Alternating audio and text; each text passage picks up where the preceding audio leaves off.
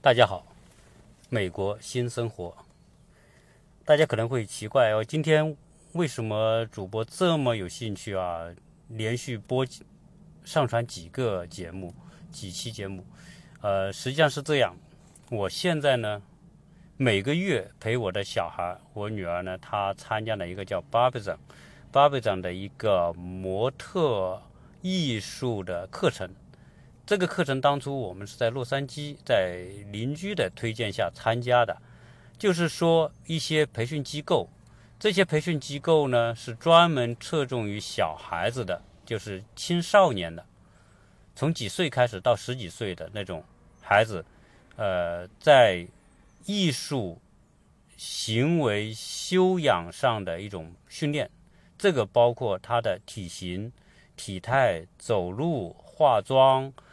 呃，交谈等等这些东西吧，反正这是我不知道国内有没有。反正这个课呢，我们就让他去，他呢也还觉得还好玩，所以就一直从洛杉矶我们转到这边来之后呢，又转到这边。它是一个连锁的，可以直接转学过来。当时我们一次性交钱就到这边学，然后他一来呢，在这在洛杉矶的时候是一次课是四个小时。在这边呢，一次课是一整天八个小时，等于说我早早的送他过来。但是这个离我住的地方很远，基本上一个小时，我又不想跑回去跑回来，啊，那我就坐在外面等他。我一直要等到下午五点，我早上九点钟送到，等到下午五点，那这个中间我就可以做些事情，啊，那其中就包括跟大家做节目。实际上我前一期呢跟大家聊到了。我们说关于教育的一些思考，啊，我自己的思考，呃，分享给大家。那我现在再想谈一个跟艺术相关的事情。我不知道我们的听友，大家都知道，希望自己的孩子具有很好的艺术修养，但是我不知道你在国内的时候，你有没有带自己的孩子去过你所在城市所有的那些博物馆、美术馆、艺术馆？是不是都有去参观过？啊，坦率讲，我做的不够，我没有。我小孩子在出国之前，我在那个城市我没有带他去过一个博物馆。所以，那我也问一下大家啊，我们可以衡量一下。我相信很多听友都做的比我好。那到了美国之后呢？美国社会环境当中，它有很多资源。那作为我来说，我是一个艺术爱好者，我是喜欢艺术，我从小就喜欢画画，啊，那艺术和我有某一种的渊源，所以到了美国之后，我就一有机会就会带小孩子就去看这些博物馆，看这些艺术馆，看这些美术馆。当每次我去看这些博物馆和美术馆的时候，我就很有感慨。一般都是周末节假日，我们去这个美术馆。看的人是挺多的，这边什么人都有，有小孩、大人带着小孩去的，有年轻人自己去的，也有年轻人推着他老年的父母去的，什么样的情况都有。就是说，这是博物馆，在美国呢，它是一个公共的文化娱乐文化平台。那在美国，坦率讲啊。博物馆呢，本身它是一个非常烧钱的一个体系。美国的博物馆多，可能说美国过去就很富裕嘛，在一百多年前工业革命之后，美国就变迅速变成一个富裕发达的国家。再经过几次世界大战，这么多年来，一百多年来，美国都是在这个世界上独占鳌头的，所以美国的那些财富。不管它是怎么来的吧，其中有一部分就变成了这些博物馆和艺术馆。那这些博物馆和艺术馆是要投很多钱进去的。我们说那些大学博物馆，什么哈佛的、啊耶鲁的、斯坦福那些那些学校拥有的博物馆，那些博物馆的水平，那是一点都不比不比我们国内的整个某个什么省级博物馆、国家博物馆低。它甚至它的收藏馆藏的水平、展示的水平、管理的水平，比我们国家的这个呃博物馆的水平可能还高。为什么？因为这些学校、这些大学真的有有足够的资金来维持一个高水平的博物馆。当美国的各个城市也有博物馆，像我们在的这个城市就有好几座，它有个 High Museum，就是 H 博物馆。这个博物馆我看它的馆藏也很丰富，有很多作品我们在国内是根本看不到的，因为这些美国它过去，比如说他在五十年前、六十年前，他要是收收藏一些艺术品。那个时候，艺术品还没有像今天这么水涨船高，所以他们能够大量的收购那些艺术品。所以，美国的这些除了大都会博物馆啊，我我我说说我去美国，在美国看过的一些博物馆。美国博物馆真的是星罗棋布太多了，我也只能说孤陋寡闻，只看了几个。比如说，美国排第一的大都会博物馆，呃，我们是去参观过，这是在东部纽约。西部在洛杉矶的保罗盖蒂中心盖蒂博物馆啊，这是美国基本上是排第二的博物馆啊，就是馆藏的水平和丰富程度第二的。那其他的洛杉矶的呃西蒙博物馆，我们说的亨廷顿花园博物馆图书馆吧，对，亨廷顿图书馆，我有期节目做到。然后我也去什么呢？呃，洛杉矶的其他的，它比如说县立博物馆，它的其他的那些美术水平高的博物馆，呃，我去过，在亚特兰大几个比较高水平的博物馆我也去过，在新奥尔良我也去看过新奥尔良的现代美术馆，基本上到一个地方我都只要有机会，我个人我都会去看这些博物馆。那那我说这些东西是说想说什么呢？就是说。首先，我们作为家长来说，如何带小孩？首先是有博物馆的时候尽量去看。第二是如何去看这些博物馆，如何去做一做一个好的美的欣赏者。这些博物馆收藏的东西都是很多东西都是很好的，当然也有很普通的，但是大的博物馆里面一定有几件或者十几件镇馆之宝，特别特别好的。当然，我在欧洲我们也去过罗浮宫，对吧？那是法国最牛逼的博物馆。我们我们去这些博物馆的时候，为什么很多人不来电？就是说我进到这些博物馆，哎呦，看看这幅画，这个雕塑，看一眼，看一眼，看一眼，就一个馆就看完了，二三十分钟就转完了。那因为他他不知道要看什么。我们很多时候会有这样的一种情况，就是一个博物馆一溜看完了，有时候包括我跟我们家的人，有些我还会跟他们分享，他们有时候看得很快，一转就看完了。我说你就看完了，是啊，不就这么看一眼吗？那实际上你看，所以我们对美真的，为什么我们对博物馆是这种态度呢？是因为说我们内在没有某一种频道跟它同步。它没，就是这些美术作品在你面前没办法产生你内在内心的这种这种频道的共振，产生不起来，挑动不起来。就像我不懂音乐的人，我听到某个音乐我没反应反应，但是有些人听到这个音乐，哦，好像在天堂的感觉一样，极其的享受，因为频道它有同频，我们内心没有弦。没有那根艺术的弦、音乐的弦和美术的弦，为什么没有？因为我们从小就被大人斩断了、扼杀了，被学校扼杀了，被社会扼杀了。我上一期讲到的，我们的小孩子从小教育就是建围墙，小孩像个八爪鱼似的，那个爪子想不停的向外伸，我们就把一个围墙建起来，一伸。伸不出去，慢慢就知道哦，我有围墙，有围墙碰到墙我就要缩回来。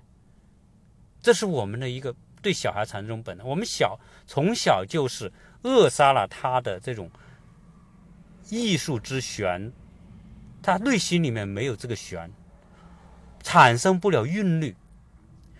当你听到这种东西的时候，好像跟自己没有关系。这就是我们为什么去听一个音乐会，我们觉得很枯燥，呼大睡，对吧？啊，我们去一些奥地利，呃，这个金色大厅去看去看歌剧、看演奏的时候，我们国内有听友呼打呼噜在那睡觉，哇，丢死人，对吧？那其人家可能拿一张一张票就是很贵的，啊，人人家真的就是觉得很珍贵，要要把自己打扮的非常的庄重。非常的优雅，然后出席那样一场音乐会，一是那是仪式，但是更是因为他们内心有那种弦，他们希望获得舞台音乐和他内心那种音乐之弦的共鸣。人家是种人生最顶级的享受，就是艺术给他带来的那种快乐。我们没有。所以，我们全社会为什么相对来说会感觉到我们很有很多的财富，我们已经很富裕？为什么我们那么乏乏味、那么无趣呢？我们所感觉到的就是说，富而并不快乐呢，并不愉悦呢？因为我们缺这个东西。那我们今天去一个博物馆看什么？怎么看？当然，现在说来，如果没有很好的。艺术素养确实，你很难找到美所在。你多少画放在你面前，你都不觉得那个东西你有兴趣。梵高牛逼吧？他画他的画卖到世界上最贵，你站在梵高的画面前，你有感触吗？你要是说你站到毕加索的画面前，你会有感触吗？你不会啊，这些都是世界最顶级的艺术家，你也拨弄不了你内心那根弦，因为你没有弦。所以，我我说这个节目，可能我很不客气的谈我自己的看法。小孩子不管他学习多好，学习多不好，艺术是他人生自我滋养非常重要的来源，不能够。切断它，小孩一定要有对艺术的某一种喜好，这个喜好是要培养的，要帮助的。他可能有这个种子。我说艺术是，我这个是闲扯啊！你看我这个节目好像没有个主题，反正我是想到哪说了。我说什么呢？就是说很多人说，哎呦，艺术，艺术，我小孩没天分怎么办？对，你没天，你你是说？我要成为一个艺术家，对，你要成为一个艺术家，比如你成为一个音乐家，你成为一个杰出画家，那个是要很好的天分。你没有很好的天分做基础，你是成不了艺术家的。从这一点上来说，我们确实是要去了解孩子他在艺术里面他是不是有天分。如果他有某一种天分，所谓天分是什么？天分就是他对某个领域的敏感度。也说白了，就是他的内心对某一种东西的一种感应、共鸣度、共鸣程度。有天分的孩子，培养他，他可能成为很好的艺术家，可能成为朗朗，可能成为是吧？下一个梵高等等，这种，这个是你要成为一个职业、一个高水平的这样一个艺术人才，是需要天分的，但是。如果他你没有天分，你非得塞着他，硬要他成为，那也不对，因为一个种子，它的基因里面，它没有成长为那个音乐大树的基因，你非得要让他朝这方面发展，那就拔苗助长，不会，那不对的。但是如果他有这种天分，你要的是给他一个空间，给他这个环境。所以美国的家庭为什么让小孩说，哎，今年学个画画，学个音乐，学个长那个。提小提琴，学个什么长笛等等，哎，他都会去学。哎，体育还是学个橄榄球啊，学个棒球啊，学个篮球、足球都学。实际上，这个学的过程就是说，把它放在一个环境当中，看看他这方面是不是有他的敏感度，是不是有超常的一种能力在这个领域。哎，如果发现他这个做的不错，这个时候你就可以选择一个重点方向让他去培养，就是说他是一个踢足球的种子，他是一个画画的种子。这个时候你就给他营造一个好的环境，这叫匹配。这个孩子内心这个种子，你要匹配一个环境，但是这个匹配环境是需要摸索的，不是说你别人说什么你小孩就做什么，这这这个不对的，你要有个试探摸索。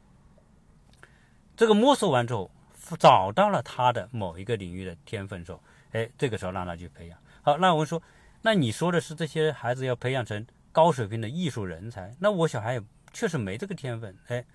没这个天分，但是要培养他欣赏的能力，对吧？我不能成为一个画家，我最少我可能成为一个欣赏画的人，这个也是小孩子就需要培养的。小孩你培养他对某些方面的欣赏、想象或者那种创造力这些东西，可能他到长大之后，他小时候画画画一段阶段，虽然他不画了。但是他已经树立了某一种东西在内心里面，未来长大之后，他去看一些作品的时候，这些东西就会跟他对他有帮助。或者他小时候学了音乐，后来他放弃，但是当他听音乐的时候，他就比没有学过的小孩一定要有更强的理解和感受能力。这是他内心的养分。很多人，他不是一个。很好的画家，但是他为什么他要收藏画？他可以欣赏画，他懂得找到好的画，就是因为他有这种鉴赏能力，有欣赏能力。他不一定能创造出这种美，但是他能欣赏这种美。所以这是两个不同的概念，并不能用一说他没这个天分就不能学艺术，不是这样。他没有这个天分，他可以建立自己的欣赏能力，对吧？这是两种不同的概念。所以，西方人的课程里面，我刚才讲的，他的课程里面，小学、初中、高中，他都有美学的课程。这个美学课程是持续的，有专长能力的，是一个好苗子的，可能就发展成为艺术人才；不是这个好苗子的，但是他在这个过程当中能够吸收艺术的养分，来丰富自己的意识和审美的能力，并不矛盾。那今天我们在讲的博物馆里面，今天的美术，你看到现在哈，没有几个人再去画古典的那种美术作品。人类的美术发展，它这一个慢慢的演进过程，很多时候我们看不懂为什么现代绘画是乱七八糟的，提一桶油，那个那个燃料，然后在画布上一撒。然后人在上面踩几脚或者打几个滚，哎，画起来就是一幅画呢。啊，为什么有些人拿些破铁皮、破布、或麻布挂在一个墙上就变成一个画呢？这有什么美可言呢？我我怎么欣赏不了呢？为什么毕加索那么有名，但是他画的没有我们说的欧洲那些古典画家画的好，还他那么有名呢？马蒂斯野兽派。画的乱七八糟的，那个颜色完全没有任何逻辑和道理的，但是为什么他就是就是现代艺术的代表呢？我们还会说到达达主义这些东西，是我们根本可能听都没听过。就是那个杜尚拿个，在一九零五年拿一个小便池从厕所卸下一个小便池，那个那个那个尿兜。放在博物馆里面，这会成为一个人类美术史的一个重要的标志呢。安迪莫霍尔做《玛丽莲梦露》那个画的那个人，为什么画一些照片，或者拍一些照片，或者是把一些罐头盒子摆在一起，就成为一幅现代艺术呢？我们不懂。我想能理解这个的。我们国内的人，孩子们真的是少之又少，根本他们，所以当你到一个现代博物馆，你看到那些作品，你是肯定无动于衷，没有办法理解，这叫艺术。但是人类文化发展演进就认可，你不认可它是艺术，但是世界艺术史上就有它的位置，那些博物馆就摆着他们的作品。我以前也不是那么懂，当然本身我自己爱好学美术、画画，我有一定的欣赏能力，但后来我再经过系统的学习，哎，我理解了为什么人类社会的。这个美学是从具象到抽象。所谓具象，最早的人类最早的美术是画在岩洞里面的那些岩石、岩洞画，那些画的就是现实他们的生活如何捕猎啊，野牛啊、老虎啊、狮子啊、人呐，怎么去捕猎？你当你你搜一下岩洞画，你在百度里面搜岩洞画、搜图片的时候，你就会发现那么多的图片。那就是远古时代，一万多年前、两万多年前、几千年前，在原始状态下的人画的东西。到了后来，埃及，哎，你就看到埃及的那些金字塔、那些墓穴里面的那些画，就开始具象了，像人，描述一些事情，讲一些故事。再往后面，古希腊。罗马的美术已经是极其具象，具象到说，你看胜利女神啊，维纳斯啊，对吧？你去看那些罗浮宫的雕塑，那已经登峰造极了，把一个现实的这种人，就是用大理石，就是再现出来，而且那种再现的美，真的已经达到人类美学的极限高度。到现在为止，说我们任何一个雕塑家说，我要做一个雕塑，能够。比古希腊的维纳斯或者胜利女神雕塑的还好，那是妄想。基本上现代的人已经没有那种能力了。那个，在那个年代，具象的表现这种现实的这种能力，那个时候是登峰造极的。再往后面，中世纪，哎，我们看到美国的很多博物馆，欧洲很多博物馆，你会看到很多中世纪的美术。中世纪美术是什么？就是从基督教被认可、合法、合法化之后，成为罗马国教、古罗马帝国的国教，一直到十三、十四世纪这一千年的过程当中，后面的美术就被基督教的我们说的传播服务。所以，我们看到那个年代的美术作品，就是比较刻板的。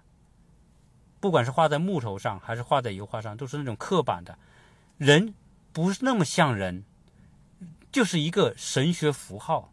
所以你看到那时候的中世纪的那些美术作品，就是缺少人性，它是一个符号，僵硬感，你就看着说，哎，它有种神圣感，一种抽象感，哎，那个是中世纪的美术。为什么会有文艺复兴？就是到了随着资产。资本主义的发展，这些人有钱了，他想突破原来的宗教的束缚，想表达自我，有自我喜好，有自我欣赏的美学标准，有自我价值，开始出现文艺复兴。文艺复兴的美术就开始出现写人的、描绘人的精神状态的那种东西，描绘生活，描绘人对生活的向往。文艺复兴从达芬奇、米开朗基罗、拉斐尔开始，我们说的文艺复兴三杰，以以及那个年代出现的无数的璀璀璨的这种巨星的年代，出了很多很多的这些艺术家。那文艺复兴之后，后面出现什么？古典，就是新古典主义，就是像。古代希腊和罗马那样的在线生活，所以文艺复兴之后开始出现古典主义绘绘画。古典主义绘画到了十九世纪之后就发生了变化。我简单的说一下美术史的整个的脉络。从我们说从十九世纪开始，十九世纪初开始，十九世纪的上半叶。十八世纪的末到十九世纪初那个年代呢，是新古典主义美术。所谓新古典主义美术，就是以现在的当时的现实题材，用古典的美术手手法去再现现代的题材，就是说它反现的内容是现实的社会问题啊，比如说大卫啊，这些安格尔这些画家，你去看他们的画，都画的极其的精精美，非常的漂亮，非常写实，非常的真实感，讲究明暗，讲究素描、色彩关系。啊，那个年代，你看到的是这种非常严谨的美术，到后面又有出现了我们说的这个学院派，啊，也是非常按部就班的把美术。今天我们国内的孩子学美术，很多就是属于学院派的手法，放个瓶子放到那里，你画这个瓶子，放鸡蛋画画鸡蛋，放个石膏画石膏，就是严格的按照学院的流程来学。我坦率讲。我是极其反对小十二岁以下的小孩子去画这个东西的。如果你的小孩子正在学这个东西，我真的建议你可学可不学，啊，因为它是不对的。小孩子的手脚感官控制能力要去做那么严密的那种，那么多的束缚的这种条条框框之下去表现一个东西，是扼杀小孩的天性。在国外的小孩基本上不这么画东西，啊，因为，因为那个是需要很强的控制力，只有你小孩成熟到一定的程度，十四、十五、四十、十三、十四、十五岁，成熟到一定的程度，你的控制力强，这个时候就开始用严谨的技法来画，那个是可以的。学院派就是这种，像一个画画的机器，就把你打造成一个画画机器。虽然你能画一些东西，但是变得很僵硬、跟刻板。很小的孩子按这种方式去画，就扼杀他的创造力和他的想象力。后面我们说古典主义之后，就会出现什么呢？会出现印象派。大家知道，当时的印象派那是属于反抗当时的主流艺术的一些自发的艺术家搞的。啊，我们说说几个画家吧，什么马奈，对吧？莫奈、吕乐阿，呃，这些，这个这个高更等等这些啊，印象派的画家，当然有很多哈。你就看这个时候，他就不按照古典的那种方式来画，而就变得说非常绚烂的色彩，很跳跃，不严谨，笔触也是很随意，就开始印象派。印象派后面就出现后印象派，出现点彩派。那后印象派是谁呢？当今世界画画价估值最高的梵高、塞尚、梵高和高更这三个人是属于后印象派的。后印象派比前印象派，前印象派和后印象派有什么区别呢？前印象派，比如说莫奈呀、马奈呀这些这些画家呢，他是用新的。眼光去看待自然，他用新的方法、色彩表现手法去画当时所他们看到的现实世界。所以你去看博物馆，你会看到，哎，莫奈画的那些画，画的那些什么草垛啊，画的那些呃亚眠教堂啊，那些他一个画画几十幅，不同的时间、地点啊、环境、季节，他画出来的。它的色彩就不一样，哎，它是一种探索，新的探索。但是到了后印象派干嘛呢？后印象派，它就不再是画现实，它是同样用一种最新的色彩的方法，呃，画画的方法去画他的内心的想象。所以你看到梵高的画都是不现实的，都是非常的张扬。非常有张力，非常有感染力，非常有激情的。他画的他内心的世界的想象，就是这个世界是什么？不是那个没有真实的东西，我感受到的，我想象的才是真实的。他把他内心想象的东西画出来，所以有后印象派。后印象派出来之后，后来又有什么？有立体派，毕加索，他把人拆成各种各样的方块，凑在一起，对吧？为什么？因为说。那个到了十九世纪以后，摄影技术出现之后，画的像已经不是画画的第一要素。你画的再像，你没有摄影、没有相机拍出来那么像，所以那个就促使了整个艺术的转型。人们开始探索艺术到底要表现什么，是不是说表现真实的一个物体叫艺术呢？不是，他们觉得艺术应该是表现人对客观事物的不同的理解，因为每个人的理解不一样，所以每个人最后表现这个物体的形式就不一样。为什么会有现代艺术？这就是现代艺术出现的一个前提。人们更注重自己内心世界、内心感受的表达，而不是照葫芦画瓢去画一个你看到的所谓的物体的真实。所以，现代艺术到到立体派，到马蒂斯的野兽派，到后来的达达主义，以及到再后来的波普艺术，所有的这一切，现代艺术都不再是一个写实的艺术了。大家探索的是不同的思维。那为什么为立想立体派？我们说，我们看一个物体，在一个角度只能看到这个成像。对，原来是这么认为的。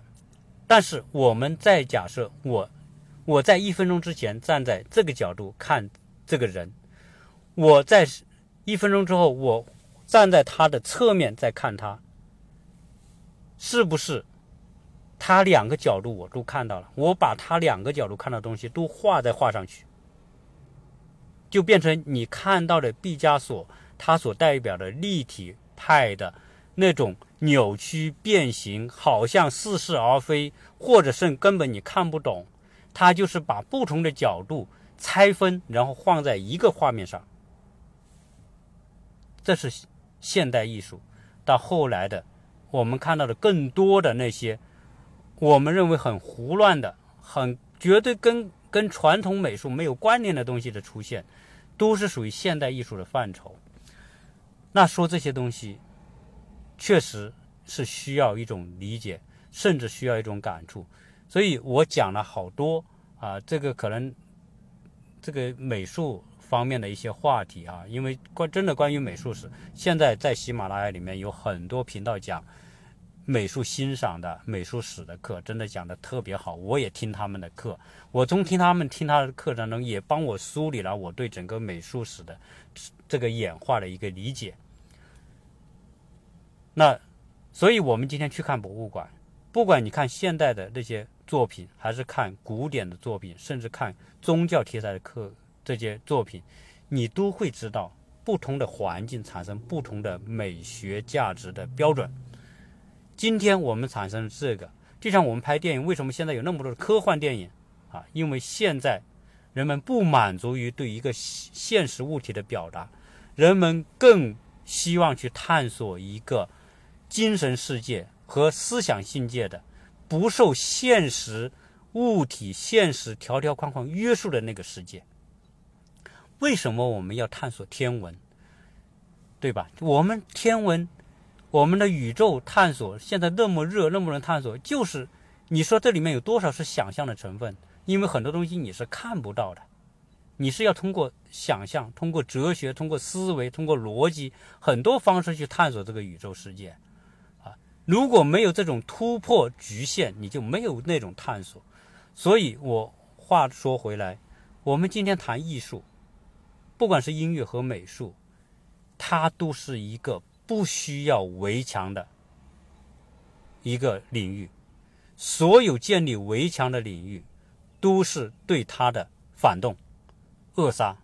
所以今天去如何让小孩子懂得欣赏现在的这些美学美术作品，如何丰富他自己内心世界，如何让他世界不那么干枯？除了所谓的成功学，还有更多的让人。人生价值里面，享受到他应有的东西的那种通道，这个是我们现代教育的一个非常重要的话题，也是我们从国内来的朋友可能在思想上需要去突破、需要去认知的一些东西。美国也有条条框框，只是说它。比国内要少，它人为的去扼杀和干涉的这种这种情况少一些。这就是相比之下，如果你的孩子是一个很有想象力、很有创造力、很有动手能力，我觉得美国是一个不错的环境，因为在这种环境当中，他能够他的想象力、创造力，他自己内心世界的那种东西能够得到一个环境去发挥。如果你的小孩这方面还并不感兴趣，哎，做题目很厉害。考试很厉害，那可能你在国内也是不错的，啊，因为在国内过那个独木桥，你的能力强嘛，你比别人都强，你把别人都能挤下去，你是最牛逼的，你就是状元，对吧？啊，那你就待在国内好了。所以因人而异，没有办法有标准。我呢，也只能是谈，站在我的一个角度跟大家谈这些没有用处的东西，因为。我们谈艺术，谈这些东西，啊，只有抛开功利的目标和想法，谈艺术才有意义。因为艺术很多时候没有办法带来现实的看得到的财富，它永远在一个孩子的心中，在我们内心的世界里面。我，我为什么有这个感触？我今天想画一幅画。我可以在这个画面前站八个小时，我可以不吃饭，我站八个小时，我一点都不会觉得累，我一点都不会觉得无聊，因为我沉浸在我的那个愉悦当中。那些搞音乐的人，啊，我我最后讲一个故事，这个故事是一个电影特别打动我的，名字叫《钢琴家》。大家有机会去看一下那个，那是讲二次世界大战希特勒占领波兰之后，所有的建筑很多都炸毁了，很多人都逃了。在这个占领区里面，一天有一个德国的纳粹纳粹军官，突然听到一个建筑物里面传出了钢琴的声音。后来他找到这个建筑里面。发现，在这个建筑物里面还有留了一个人。这个人躲在那个废墟破烂的，真的是已经是毫无没有任何人的存在的情况之下，就他一个人存在。在这种环境之下，他演奏出钢琴，而这个琴声吸引了这个纳粹军官。纳粹军官找到了这个建筑里面这个房子，以及弹这个钢琴的这个。钢琴家，他是一个波兰的钢琴家，这是一个真实的故事。最后，这个德国的纳粹军官，他也是一个音乐的非常有造诣的欣赏者，他被这个钢琴家的演奏所吸引，他不仅没有把他抓起来，没有处决他，而且。让他在这种环境之下继续演奏钢琴，而且他还提供给他一定的生活所需。这就是艺术的力量。在战争的年代，在一切都被炸平的这个环境当中，音乐有如此强大的力量和如此强大的生命力，将政治上的两个对立的东西，音乐可以把它连在一起。这就是艺术的力量。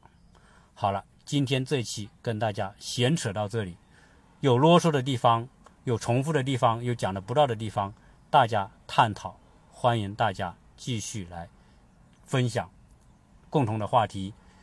有兴趣加入我们群的，大家可以搜索微信“何杰世家”的拼音，加入我们管理员的微信。然后你想兴有兴趣，你注明你是听友，想入群，他会把你拉到我们群里来，继续一起来探讨和讨论。谢谢大家收听。